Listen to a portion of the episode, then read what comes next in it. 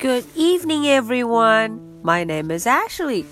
Today is Monday, January the 7th. Are you ready for tonight's story? Let's do it. Mercy Watson Goes for a Ride. Chapter 13. 在前十二章的故事中啊，大家都知道了，我们的老朋友 Mercy 闯祸了。嗯，这位交警叔叔 Tom Lello 盯上了他。那么在这第十三章的故事中啊，Mercy 好像平安无事的回家了。到底是不是真的平安无事呢？我们来看看这一章中又会发生什么呢？Mercy Watson goes for a ride. Chapter 13 Eugenia Lincoln and Mrs. Watson stood together on the Watsons' front porch. 哎，大家看，在 Watson 房子的门廊前站着两个老太太，一位是 Eugenia Lincoln，一位是 Mrs. Watson。They watched a police car pulled into the driveway. 哦，他们看见一辆 police car 警车 police car，哎，开了进来。谁坐在那儿呢？Mr. Watson and Mercy and Baby Lincoln were all in the back seat.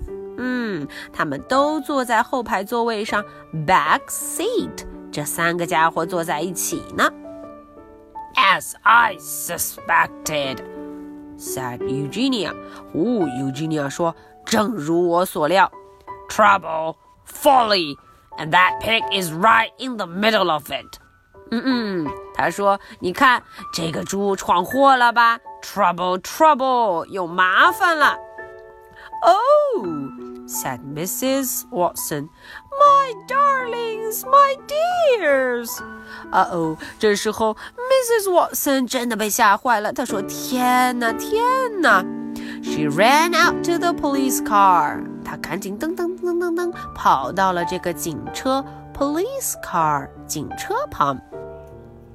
I am so glad that you are home. The toast was starting to get cold. 嗯，他赶紧说道：“哦，我真是太高兴了，你们回家了，终于回家了。嗯，我做的这个 toast 吐司面包都快要凉了呢。嗯，再不来就冷啦。” Mr. Watson and Baby Lincoln got out of the car. 哎，他们俩呀就下车了。We have had something of an adventure, Mrs. Watson. 啊，Mr. Watson 说了，我们刚才真是历险去了呢。Adventure, adventure. Yes, said Baby. We have had an adventure, sister.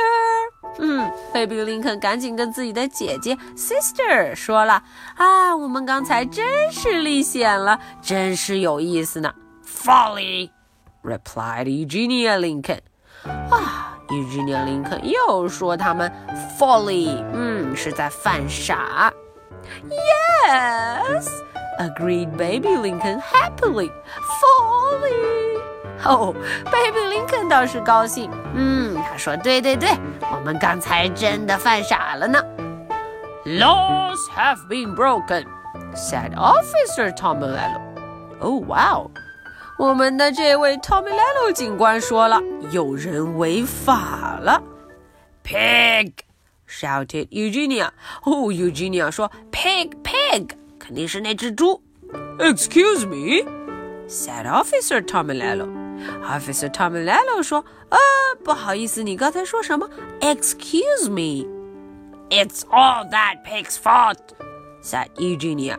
She pointed at Mercy. Oh, 哦，她呀就把手指向了 Mercy 啊，她说都是她的错。It's It's her fault，是她的错。Mercy 又做了什么呢？哦，大家瞧，Mercy climbed out of the car. She put her nose up in the air. 啊，Mercy，哎呦哎呦哎呦，爬下了车。他呀，把他的鼻子伸了出来。 She sniffed. 她闻了闻。Could it be？哦，她心想，这个味道该不会是？Yes, it was Toast. Ta-da！没想到哦，他一闻，他就知道了什么在等着他。Toast，吐司面包，toast。Toast with a great deal of butter on it. 嗯，这个 toast 上面已经糊上了满满的黄油 butter。What could be better？哦，他心想，还有什么比这更妙的呢？What could be better? Okay, so this is the story for chapter 13. Are you ready for my questions?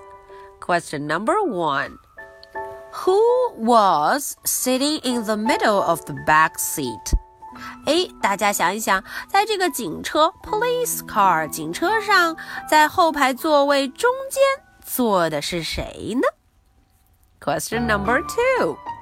Who was waiting for Mercy and Baby Lincoln and Mr. Watson? 啊，这个问题很简单了，大家想想是谁在等待这三个家伙回家呢？Okay, so this is the story for Monday, January the 7th. I'll be waiting for your answers. So much for tonight. Good night. Bye.